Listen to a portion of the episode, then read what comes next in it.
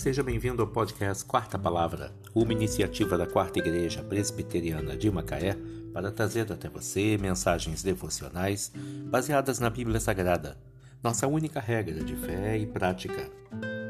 Nesta quarta-feira, dia 11 de agosto de 2021, veiculamos da primeira temporada o episódio 452, quando abordamos o tema Onde está a felicidade? Baseado em Filipenses 2, versículo 4. Mensagem do pastor Jaime Camp. Não tenha cada um em vista o que é prioritariamente seu, senão também cada qual o que é dos outros. Há algumas histórias infantis que contam ser possível encontrar no fim de cada arco-íris um pote cheio de ouro e ainda mais, a felicidade. Porém, nunca ninguém conseguiu achar nenhum dos dois. Quando um casal prioriza em seu casamento os compromissos de lealdade e fidelidade, a felicidade surge como decorrência de seu empenho e determinação. Sem compromisso, não pode existir felicidade. Na vida cotidiana, onde a procura pela autossatisfação é quase uma obsessão, entregar os direitos ao cônjuge soa como algo absurdo e irreal.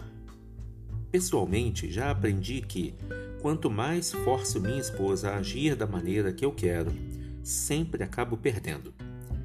No entanto, se voluntariamente abro mão, reconheço meu erro e me disponho a ouvir seu parecer, ela reage de modo semelhante comigo.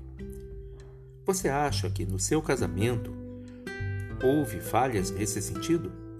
Faça uma avaliação sincera e analise se você não se enganou em não arcar com atitudes e decisões que tomou em fazer da sua felicidade o alvo maior do seu casamento, em não estar preparado para enfrentar conflitos e crises, em querer desistir do seu casamento ao invés de investir nele, em exigir que seus direitos sejam observados, ao invés de entregá-los ao seu cônjuge.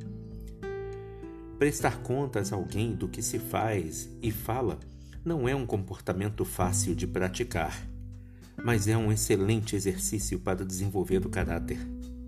Afinal, assumir as próprias atitudes e ações é algo digno no ser humano.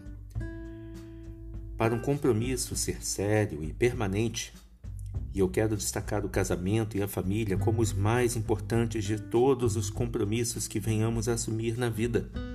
Toda pessoa deve, em primeiro lugar, prestar contas a Deus. Apenas desse modo ela terá condições de honrar seus demais compromissos, mesmo que o preço seja alto. No casamento, essa decisão também envolve algumas vezes ceder em benefício do cônjuge e da estabilidade do próprio casamento. Não tenha cada um em vista o que é propriamente seu, senão também cada qual o que é dos outros. Filipenses 2, versículo 4. Onde está a felicidade? Mensagem do pastor Jaime Camp. Que Deus te abençoe.